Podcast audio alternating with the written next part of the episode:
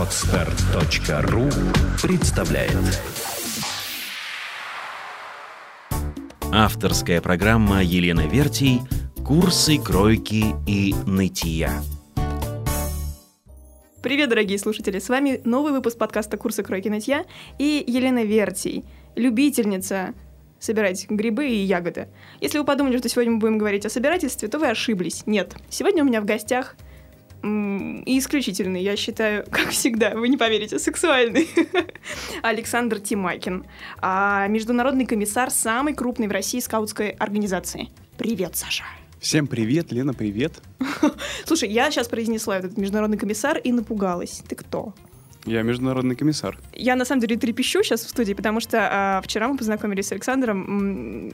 Он был вне роли международного комиссара, хотя, кто знает, мы познакомились вплавь, скажем так, да? Да. Да. Да, мы познавали как это сказать? Вейкборд. Вейкборд. Прелести вейкбординга. Вот. Но сегодня мы будем говорить про скаутинг. Как мне нравятся эти инговые окончания. Я все правильно говорю? Да, да, все правильно. А что это такое? Расскажи, пожалуйста. Ну, я у меня в голове, видимо, очень много стереотипов касательно таких задорных мальчиков и девочек, которые а, бродят по лесам, а, там, я не знаю, жарят там, не знаю, что они там жарят, пекут, например, картошку в кострах и смотрят в ночное небо. Это они? Угу. И зефир еще жарят в шортах. Да? Да, обязательно. Смотри, ну, в компании со мной такие молодые и красивые задорные парни Стивен Спилберг, Мухаммед Али, Дэвид Болдуин, короли Таиланда, Непала, Швеции, Испании, Жак Ширак, Кедбери с шоколадками То и все остальные. Это все скауты? Это все скауты. Но для начала давай определимся, что скаутинг — это не какая-то организация, а это движение людей, объединенных одними принципами. И будем mm-hmm. его называть скаутским движением. Я постараюсь запомнить. И будем разбираться, какими же принципами они объединены. объединены. То есть все серьезно? Все очень серьезно. Какими же принципами они все объединены? Угу. Итак, давай разберемся, когда все появилось. Все появилось в самом начале 20 века, уже больше ста лет. Из истории. Сэр Роберт Баден-Пауэлл в 1908 году провел первый скаутский лагерь. Он был разведчиком и решил воспитывать юных разведчиков. Назвал все скаутингом. Потом он написал книгу, которую прочитал царь Николай II, сделал своего сына цесаревича Алексея скаутами, и уже в 1915 году в России было, что бы ты думала, 50 тысяч скаутов. Быть Бо... не может. Да, в пять раз больше, чем сегодня. А потом, потом в России была революция, в 23 году скаутов совсем не осталось, и им на смену пришли пионеры, которые стали говорить «будь готов, всегда готов». Но при этом еще 161 государство – и скауты там говорят то же самое, только на своих языках. Будь готов, всегда готов. И научились они этому не у пионеров, а, конечно, у скаутов. Короче, пришел Ленин и все изгадил. Да. Цвет... Интересная история. Цветный, цветной, цветной скаутский галстук стал красным. Приветствие, как ты помнишь? Я не помню. Я маленькая. В общем, скаутское приветствие тремя пальцами сменилось пионерским приветствием колбу. Угу. И появилась еще политическая идеология внутри этого. То есть у настоящего скаутского движения, ну вот такого изначального, оригинального, скажем так, вот этой политической подоплеки не было? Нет, не было. Угу. Радостно слышать. А что было? Баден Пауэлл хотел создать такой метод, который будет развивать умственное, физическое и духовное внутри маленьких мальчиков.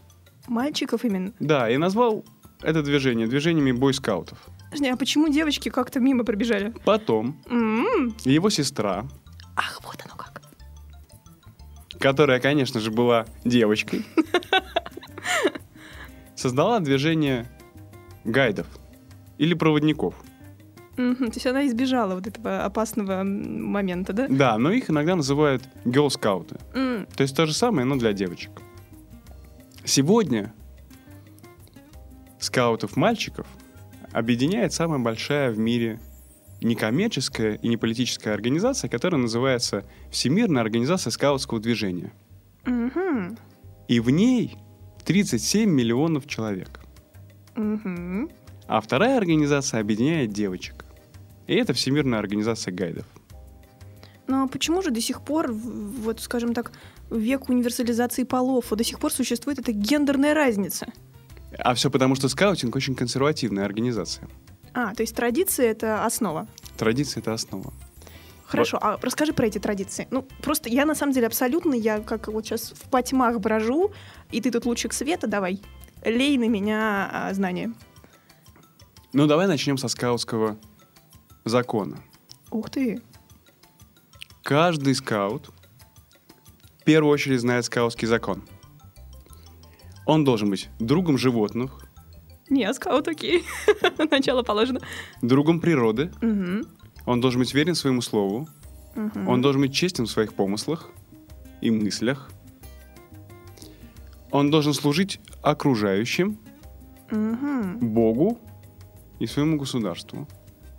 То есть это целая идеология. Да. Нет. Это принципы. Ну, просто это так, ну, основополагающе звучит. Да. И нынче это Ну да, работает. это, это идеология. Давай Мгм. считать так, но не политическая. Мгм. Поэтому, когда появилось пионерское движение, то от скаутинга, считай, ничего не осталось, кроме формальных символов. Мгм. А еще нынче модно говорить среди всяких специалистов по коммуникации Мгм. о таком механизме, как геймификация. Ты когда-нибудь слышала? Например, стыдно Foursquare. признать, нет. Foursquare слышала, а вот это нет. Когда тебе дают баллы, Мгм. бейджи и прочую лабуду Все ясно. за разные действия. А Мгм. представляешь, вот этот вот Механизм, да? Баден Пауэлл мгм, Мгм. придумал сто лет назад геймификацию и стал давать скаутам бейджи за разные навыки, освоенные ими. А бейджи были во что-то воплощены? Это были какие-то Да, значки, да, э, да. символика, да? Это были бейджи. М, Именно бейджи, окей. Да, точно такие же, как сейчас Foursquare. Мгм. Они круглые, потому что их удобно пришивать на форму. Мгм. Но только бейджи из Foursquare ты не можешь пришить на форму, но они все равно почему-то круглые. И давал он их за разные навыки. Например, ориентирование по компасу, Мгм. ориентирование по звездам, спасение утопающих, первая медицинская помощь, разведение костра, обращение с топором, вязание всяких штуковин. Узлов, да? Да, вязание узлов и всяких штуковин с помощью узлов из веток. М, Например, какого-нибудь шалаша или туалета или помоста. И вообще скауты могут все что угодно связать из веток, и это называется пионеринг. И Мгм. называется так еще задолго до того, как появилось пионерское движение в Советском Союзе. Слушай, слышится в твоем, конечно, тоне некоторая категоричность. Все это здорово, но там прозвучало еще и слово «модно». Скажи, пожалуйста, а сегодня скаутское движение — это модно? Да, это модно. Представь, я был в Штатах в скаутском лагере. Мгм. Кто-то подарил скаутам огромное море земли. М, Там есть рейнджеры, которые ездят на пикапах, м, за всем этим следят, когда там нет детей. Ну и когда они там тоже есть. А в остальное время там проходят лагеря. Лагери случаются у скаутов пару раз в год. А раз в четыре года случаются всякие международные лагеря, которые называются джамбори. Типа фестивали какие-то скаутских или что это? Ну вот представь, на всемирных джамбори собирается иногда по 50 тысяч человек. Не могу представить. Я тоже с трудом. Разного цвета кожи, разного вероисповедания, Ага. разного возраста и даже разного пола.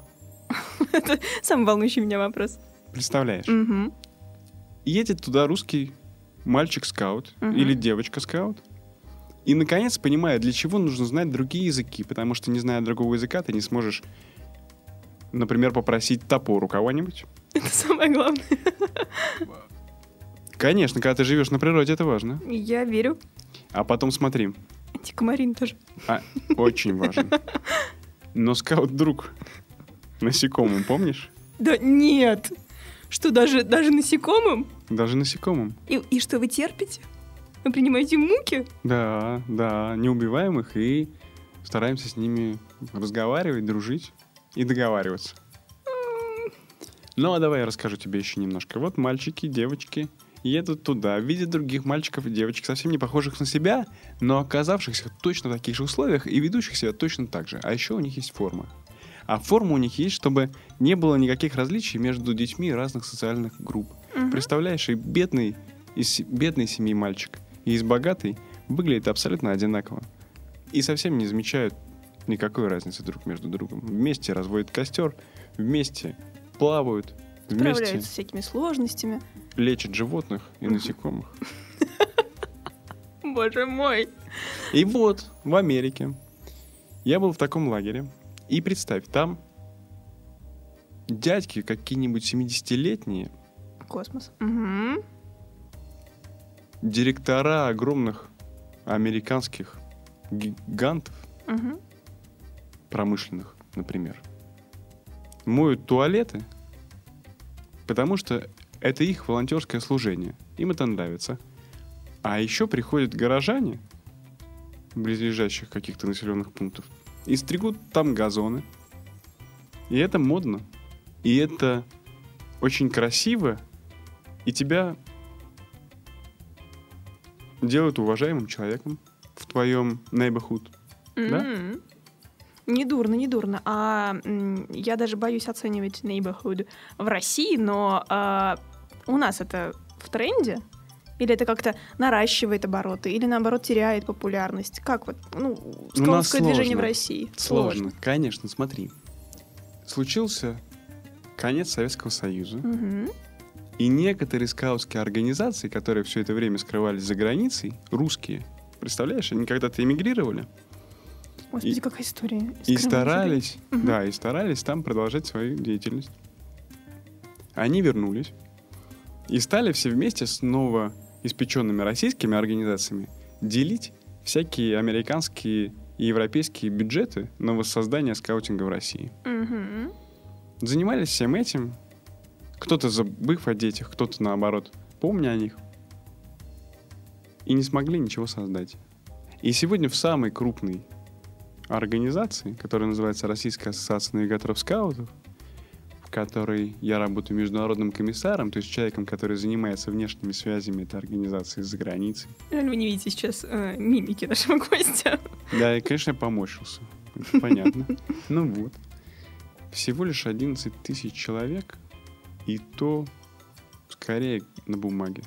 То А в самые крупные лагеря российские собираются не больше двух-трех тысяч. То есть это совсем скромные такие цифры по сравнению с Европой и Штатами, да? Да? А ты замечала когда-нибудь, что наши с тобой соотечественники почти не путешествуют по России далеко? Потому что очень дорого. И проще слетать куда-нибудь в Испанию, Грецию, Ну, многие еще, Майами. будем честными, очень нелюбопытные. Это Чем на из Байкал. причин. Мгм. Мгм. А вот в этом году лагерь, который раз в 4 года проходит, называется Джамбари, помнишь, я Мгм. рассказывал во всем мире, ну и в России тоже. Будет на Байкале, Ух ты. но только долететь туда из Петербурга стоит почти 50 тысяч рублей. И поэтому никто не летит. Из Петербурга туда, а едут в Финляндию. Мы всех наших петербургских детей отправляем в Финляндию. Потому что там чудесные морские ла- лагеря. Местные финны на своих яхтах приходят в эти кемпсайт Мгм. и учат наших детей морскому делу. Бесплатно. Они просто там волонтеры. Нам надо только туда доехать и самим готовить еду, жить в палатках. Внимать знаниям. И внимать знаниям. Да. Чудно. А слушай, а все-таки, может быть, появится какой-нибудь человек, который, ну, не то чтобы возьмет все в свои руки, но вот он разрулит историю с Байкалом, выбьет из государства деньги, решит как-нибудь этот вопрос, там, новую магистраль. Ну, ну, как бы это вообще возможно? У этого есть будущее? Но мне кажется, что у этого не может не быть будущего, потому что страна любая, мы с тобой, заинтересованы в том, чтобы дети, которые сейчас дети, не росли на улице, чтобы они не только были в каких-то политических организациях, типа «Медвежата», «Наши» или какие-нибудь «Эльгеры», а были наедине с природой, учились сами у себя, могли на себя рассчитывать и пытались просто научаться тем навыкам, которые помогают делать им мир вокруг себя лучше. А так, поверишь ли, звучит слоган Всемирной организации «Сделать мир лучше». И больше никакой цели официально не провозглашено. Просто нужно, чтобы дети научались разным навыкам, которые помогут им сделать мир лучше. А в России Все это слегка искажается, я Нету. подозреваю. поддерживаемых государством национальных молодежных организаций, не политических. Представляешь? Нету пионерской организации уже, что может быть жаль. Нету скаутской организации, как при Николае. Ничего нету. Есть улица, школа, внеклассные уроки лепки. Ты сейчас, мне кажется, какой-то фантастики говоришь. А что еще есть? На самом деле почти ничего нет. Почти ничего И нет. есть еще так занятые кажется. родители, у которых нет Да. времени и потерянные дети. Да, кстати, родители — это самое главное в скаутинге. Они ездят, кто-то со своими детьми, работают там волонтерами, знаешь, охраняют лагерь или моют туалет, или строят, или еще что-то, обеспечивают свою жизнедеятельность, пока их дети там. Они платят за своих детей и еще платят за, то, за себя, чтобы поехать и поработать волонтером. Представляешь, и даже в России это получается. Вот это я с трудом себе представляю, но звучит неплохо. А, хорошо, скажи, пожалуйста, а, как случилось, ну вот нам хочется все-таки каких-то историй из жизни, как М, случилось, что ты стал скаутом? М, Мгм. Здесь, конечно, вопрос. кроется самая соблазнительная история. Я однажды услышал от одного своего приятеля, в то время президента вот этой вот самой большой скаутской организации России, что 70% национальных элит, то есть 7 из 10 крупных актеров, бизнесменов, политиков и так далее, Мгм. скауты. При том, что во всем мире всего лишь два ребенка из ста охвачены скаутским методом. Это значит, что О, тут легко составить да, Технология, пропорции, да? Точно, а поскольку только математика хорошо давалась мне в школе, я смог посчитать, что если два из ста становятся семью из десяти, значит, в этом что-то есть. Я подумал, буду помогать, как смогу. А сколько тебе было лет? Мне кажется, что я был уже взрослый. Мне было больше 18, представляешь? Я не успел побыть скаутом. Я вообще не успел побыть никем. Я не могу сказать, что я рос на улице, но досуг мой был скуден. Я ничего не умею в лесу. Вообще, если вдруг корабль, на котором я поплыву, затонет, и я попаду, попаду на необитаемый остров, точно там не выживу. Представляешь? Вот. То ли дело дети, которые занимаются... Разведчики, дети-разведчики, Вот они а, все разведчики, умеют. вот эта история мне нравится вообще особенно. Все умеют. А знаешь, почему они разведчики? Почему? И вообще, форма, казалось бы, такой какой-то рудимент. И все ругают скаутинг за его милитаристичность. Вот Извини. это, вот это мне очень любопытно. Ну, так как мы говорим все-таки еще о моде, вот мода, вот, ну, а, Ой, внешний меня облик, такая стиль. Рубашка, я тебе потом покажу скаутская. Тебе потом покажут рубашку. Зелененькая. Зелененькая? А она да, я вот не сегодня не пришел, потому что у тебя тут никакой видеозаписи нет и фотографирования. Я обязательно выложу фотографии тебя Да. в этой рубашечке, окей? Окей. Договорились. Расскажи, какая это форма? У меня сразу представляются какие-то шорты, рубашка, да, какой-то милитаристический стиль, но вообще на самом Ну, деле, что на самом деле? Окей, пусть даже шорты и рубашка, хотя по большому счету нижняя часть формы не регламентирована, Мгм. и только рубашка должна быть по образцу. А что такое образец? Так вот, Мгм. значит, давай я расскажу, почему форма интересна детям. На мой вкус, и я что-то читал, и с кем-то разговаривал, и все. Дети чувствуют себя в мире взрослых разведчиками, следопытами. Они лезут везде, где могут пролезть, пока взрослые этого не видят. Слушай, я понимаю, у меня в детстве была любимая игра в Шерлока Холмса. Они исследуют, правда, исследуют мир взрослых. Поэтому им интересны все эти навыки. Может быть, они им никогда не пригодятся, но пока они их осваивают, они научаются терпению, они научаются верить в себя, они научаются трудолюбию, они научаются независимости. А форма для них что-то очень загадочное и интересное. М, Хотя нам с тобой кажется, что так странно всех, знаешь, одинаково одеть, лишить идентичности и прочее. А на самом деле им так интересно. Но Словами я не думаю, передать. что это ведь не совсем там традиционная форма. На ней ведь огромное количество там символики, нашивок каких-то, элементов, правильно? Абсолютно. И тут дело вкуса. Ребенка или взрослого, или кого угодно, кто ее носит, Мгм. что на нее нашивать. А что бывает?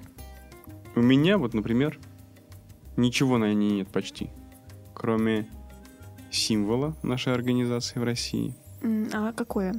Двуглавый орел. Логично, окей. Символ всемирной организации это скаутская лилия, флер де лис, М, фиолетовая.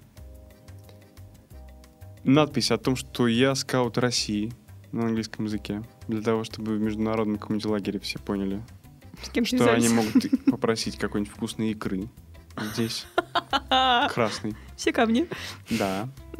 И еще нашивка скауты Санкт-Петербурга уже на русском языке, Мгм. чтобы В рамках российских да, слетов, было да, было очевидно. интересно. Мгм, Потому что, значит, можно поговорить со мной о культуре, знаешь, Об архитектуре, да. архитектуре, Тон, Иран. истинно петербургских цветах. А вот другие нашивают себе бейджи за каждый свой навык, Нахалы. каждый свой поход, Ага. участие в любом своем лагере. Каждый лагерь, особенно международный, имеет какой-то свой бейдж. И потом, знаешь, они это накапливают как какие-то баллы в игре. И хвастаются друг перед другом. И для них это такая радость, что они много чего умеют, что они много где были.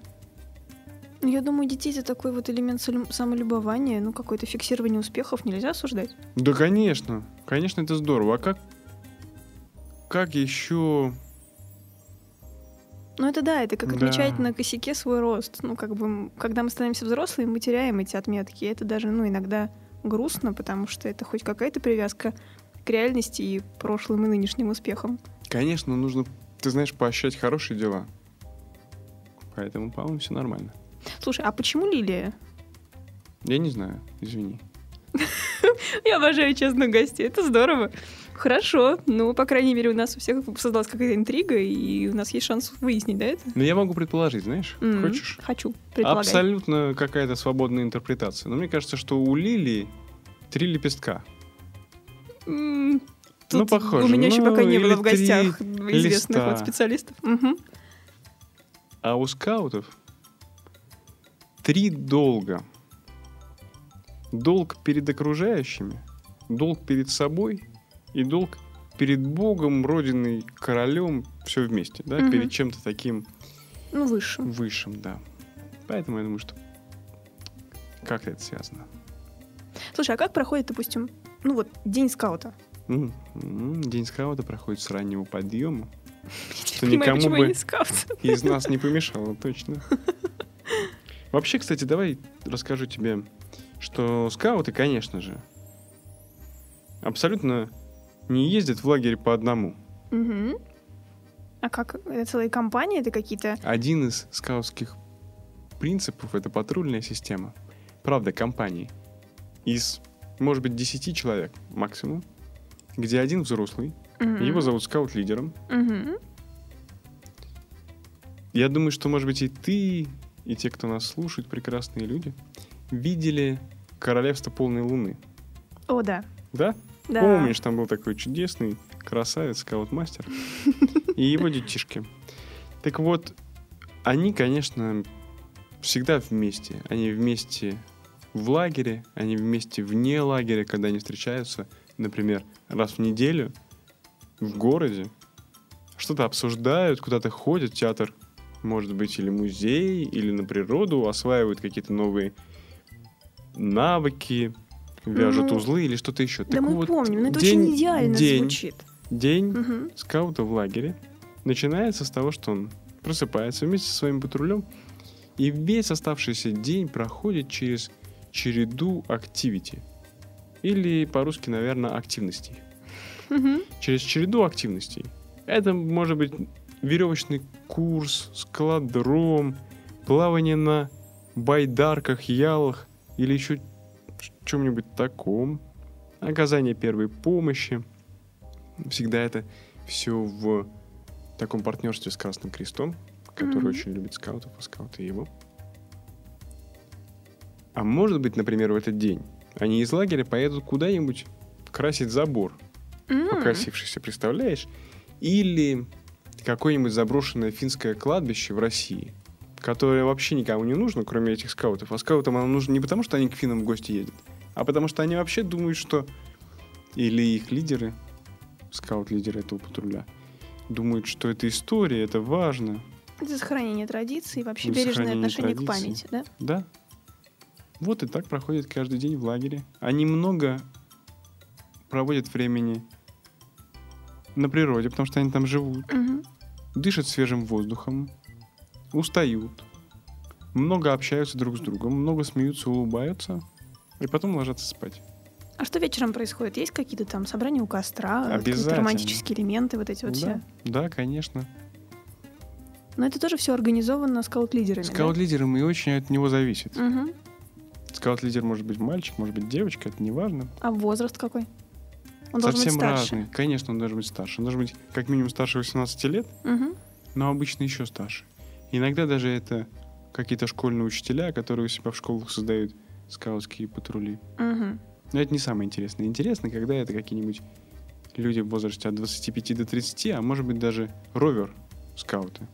Есть три возрастных группы. Кап-скауты — это самые маленькие дети от Мгм. 8 до 11 лет. От 11 до 17. Просто скауты. И роверы старше 18, которые уже вроде и не скауты, но не хотят терять Покидать свои эти рамки, связи, да? они путешествуют по всему миру вместе с другими роверами и заодно часто ведут свой патруль. А, это звучит все очень идеально. Вот, ну, то, что вот там навыки приобретают, болтают, разговаривают, общаются, ложатся спать. Но опять-таки, то же самое королевство полной луны, если вспомним, говорит нам о том, что это очень сложный мир взаимоотношений человеческих, причем, я так понимаю, еще и ограниченных ну, какими-то территориальными рамками, ну, какими-то уставными рамками, и, скорее всего, там бывают какие-то красивые, не очень красивые, драматичные, ну, или еще какие-то конфликты. Как, как это, это, ну, это, скажем так, издержки, или это тоже составляющая вот этого скаутского движения? Ну, там же реально развитие человеческих отношений. Ну, то есть... э, Конечно, конечно, ведь. конечно, конечно. А Расскажу. Я Расскажи. начинаю с того, что вчера ты говорила, что у тебя здесь были победители в жиме лежа, Да, были. О, горячие мужчины были, да? а вот чтобы мышцы росли, Мгм. воспитывались и прочее, надо делать что-то через силу. Чтобы у ребенка появлялась честность, самостоятельность, борьба за свое мнение и прочее. Иногда это тоже должно быть через терпение и силу. Я думаю, это часто нелегко. Это часто нелегко. Поэтому, конечно, это все происходит, но скаут-лидер, и за этим следят руководители организаций, региональных организаций, должен быть человеком умным и мудрым. И тогда у его детей все хорошо. Ты, конечно, ушел все-таки, как-то все так сглаживаешь, но Нет, хорошо, давай я тебе расскажу про критику скаутинга. Хочешь? не, ну, не обязательно про Про критику. геев, например. Все критикуют скаутов, как ни странно, за то, что они не разрешают Кстати, да, не разрешают. а, То есть, если ска- ты... геям быть скаутами, да? Не разрешают. Не, ну, знаете, я так не играю. Ну, Как-то это... Ну, как-то это... А как же там терпимость, терпение, честность, уважение? Непонятно, непонятно. Непонятно, но, видимо, риски велики. Видишь? Какие-то здесь такая скользкая тема, Скользкая тема. что вот проще не разрешить. Поэтому, если человек, э, не дай бог, ребенок, хотя я не знаю, а вот э, взрослый человек, если он открыто говорит о том, что он гей, то он не может быть в скаутском движении никаким образом. Да. Интересный тут, конечно, вопрос. Ну ладно, хорошо. Ну, что тут уж рассуждать? Вдруг, Законы вдруг я таковы. вспомнил, представляешь? Непонятно. Очень ко времени. Скажи, пожалуйста, а все равно же есть такой момент, когда, ну, ребенок, определенные рамки, ну, окей, ему что-то интересно, что-то не... И он может же отказаться что-то делать? Как быть? Ну, Да, это же какой-то конечно, воспитательный конечно. момент. Как это разруливают? Это же, ты знаешь, в этом мире, а не на Венере происходит. М, Я М, просто зра- м. знаю, как это работает с детьми, поэтому я ох помню. Но с другой стороны, чем они конфликтнее, чем они сильнее, чем они жестче, тем интереснее. Да, и ты представляешь, они ведь готовят себе еду и вообще каждый день испытания. Круто. Поэтому здесь надо иногда переступить через себя, потому что если ты это не ешь, то Нужно- завтра будешь совсем голодный, а послезавтра умрешь. Все время эти моменты напоминаю всем про, про блокадный Ленинград. Да? Ну, как бы вот примерно. Например, и Мгм. тут все в реалии, испытывая вызовы, а не из рассказов родителей, что а если ты не будешь это есть, и потом самолет упадет, и там будут только такие корешки, то тогда и прочее. А все на собственном опыте. И в этом еще одна ценность метода, о котором мы с тобой говорим. Хорошо, скажи, пожалуйста, а вот прям вот как ты полагаешь, если бы сейчас а, скаутское движение в России получило прямо вот активное какое-то распространение, как бы это ну, то есть это бесспорно бы повлияло, скажем так, ну, на здоровье нации, скажем. Но на самом деле, чего нам не хватает? Что нам может дать скаутское движение в нашей стране? Мне кажется, что и стране в целом, и детям не хватает вообще понимания, зачем все, что происходит вокруг, кому нужно быть верным, в первую очередь себе, своему слову. То, что скауты переживают в своей жизни всегда, потому что если он не верен своему слову, а все остальные верны, то он обязательно почувствует, что он здесь лишний. Мгм. Конечно, всем не хватает светлого, свежего, здорового, то, что приходит из природы, ума. Хорошо, а как ты полагаешь, что нужно сделать, чтобы ну, вот быть скаутом стало, ну, наверное, наверное, да, начнем с того, что это должно стать модным, должно стать, ну, я не знаю, вот на стиле, может быть. А потом это как снежный ком войдет уже именно с какими-то такими традиционными основами в нашу жизнь.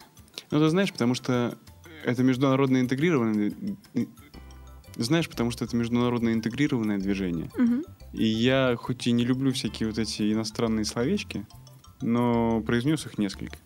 Потому что когда-то они были на французском, сейчас на английском, это без разницы. Но 37 миллионов человек их понимают. Поэтому можно их переводить на русский, можно не переводить. Мне кажется, что сейчас, когда самолеты такие быстрые, и поезда быстрые, и границ уже таких нет, то всем очень и очень интересно, интересно интересен мир.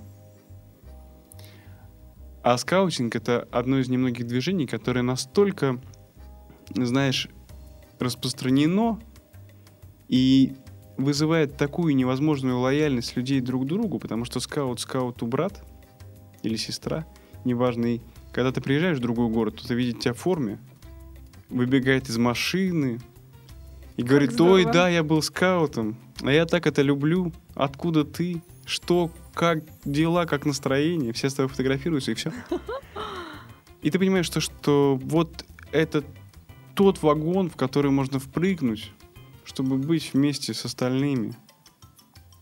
Потому что скаутинг и в Африке, скаутинг и в Азии, скаутинг в Европе, скаутинг везде, все в форме.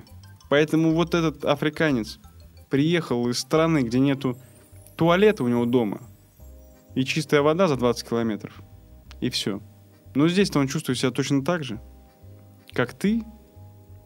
А вот этот какой-нибудь швейцарец, разбирающийся, знаешь, в картинах, дорогом вине, может быть, если это взрослый уже ровер-скаут, к примеру. И все они втроем, скауты, абсолютно разделяющие одинаковую, одинаковые принципы, могут найти тысячу тем, чтобы пообщаться. Вот это, мне кажется, соблазн. Когда ты можешь быть в одной теме с совсем-совсем разными людьми из разных-разных-разных уголков. Вот это интересно. И, конечно, без государственной поддержки молодежному движению любому не развиваться.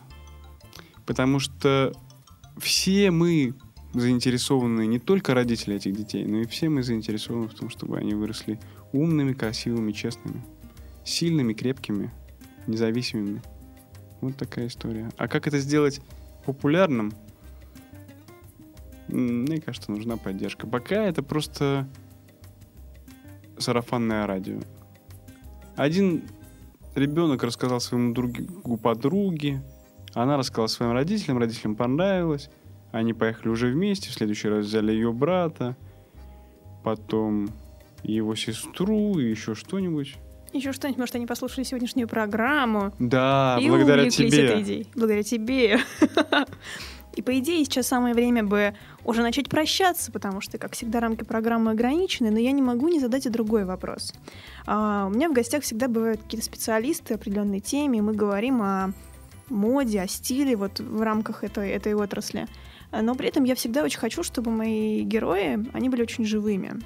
То есть э, международный комиссар — это здорово. Но на самом деле, чтобы все понимали, что скаутское движение — это не просто, я не знаю, какое-то такое идеология, которая занимает все пространство жизни. Скажи мне, кто ты? Как ты, например, относишься к моде, к одежде? Чем ты занимаешься, чтобы ты стал живым в ушах наших слушателей? Я так люблю рассказывать о себе, просто стеснялся. Да ничего, Думал- жги! Думал 30 минут, и все обо мне будет. Значит, смотри. Я занимаюсь кейтерингом. Мгм. Это И снова выездное, иностранное слово. А я перевожу. М, Давай. Выездное ресторанное обслуживание. Мгм. Или ресторан выездного обслуживания. Значит, пикники, кофе-брейки, Фуршеты, банкеты, свадьбы. фуршеты, свадьбы, торты и прочее. Все это про меня. Одеваться я люблю как можно ярче. Потому что на душе почему-то всегда так как-то неспокойно и некомфортно. А ты оделся ярко, и уже самому есть на что обратить внимание. Потому что заходишь в метро, смотришь, все как-то сероваты. Тогда просто смотришь на себя, и уже веселее. А еще обычно у тех, кто сероватый, загорается глаз, когда они смотрят на тебя. Ну, не всегда одобрительно, ну, впрочем, какая Ой, разница. это мечта. И вот ты такой идешь и чувствуешь, что сегодня вот впечатление произвел. Еще бы. Меня позвал король. У них нету туристических виз, есть только дипломатические. И Ага. вот у меня была такая, я приехал. А все смотрят на меня на улице, потому что никогда не видели никого со светлой кожей. Они говорят, пророк Мухаммед родился здесь, у нас вся нефть, поэтому нам туристы не нужны. И вот они все увидели меня со светлой кожей и стали со мной фотографироваться. Каждый день, все 17 дней. Не выйти на улицу, потому что все с тобой фотографируются. Вся улица сбегается, чтобы с тобой фотографироваться. Можешь себе представить? Я а даже пот- не знаю, что круче, король или это. А потом, конечно, я был у короля. Мгм. Ехал сначала мимо его дворца 20 минут. Просто забор, 20 минут на машине. Красивый забор хоть? Красивый забор. Но 20 минут на машине, это сколько километров? 20, представляешь? Ну, Это резид- резиденция такая. Резиденция, и не в столице даже. М. Зашел внутрь, а у него дворец под океаном. О, боги. Да, Это красота, даже стильно, да. стекло, рыбы плавают. Это почти как история про Садко. И на гуслях А потом я вернулся, а потом я вернулся, да. Все-таки вернулся. Как он, как Садко. Ну такая жара, плюс 50 в ноябре. А был в Бразилии, представь себе, на международной конференции скаутской. А я летел, и все говорили, что, наверное, я возвращаюсь домой в Бразилию, потому что оказалось, что они там все так похожи на русских. И, к слову, о нелюбопытности россиян, я встретил там девушку какую-то прекрасную, но белую, белее меня.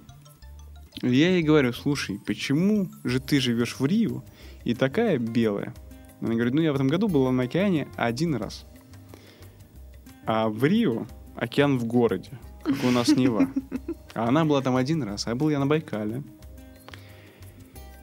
А от Иркутска до Байкала три часа на электричке.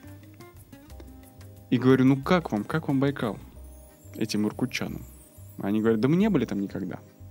Три часа на электричке, можете О, представить? матерь божья, мне А эти? дольше. Не ездят на океан. Саша, ты не понимаешь, на самом деле, с этого и нужно было начинать. Это такие вот аппетитные, очень реальные истории, когда ты вдруг понимаешь, что все настоящее, все достижимое, да, и скаутское движение — это одна из ну там, не только идеологий хороших, красивых, но и один из кратких путей к знакомству с миром и с людьми. Спасибо тебе огромное за эти знания. Я на самом деле очень впечатлена. Понимаю, что я уже не в той возрастной группе, но не теряю надежды. Ибо король Саудовской Аравии. Красавец. О, 70-летний бородач. Бородач! Не сыпь мне соль на рану. Спасибо тебе огромное. Очень рада Спасибо, была знакомству спасибо. с тобой и увидеть тебя в своей программе. Дорогие слушатели, всего вам доброго. Будьте скаутами, будьте честными. Пока. Пока. Сделано на podster.ru Скачать другие выпуски подкаста вы можете на podster.ru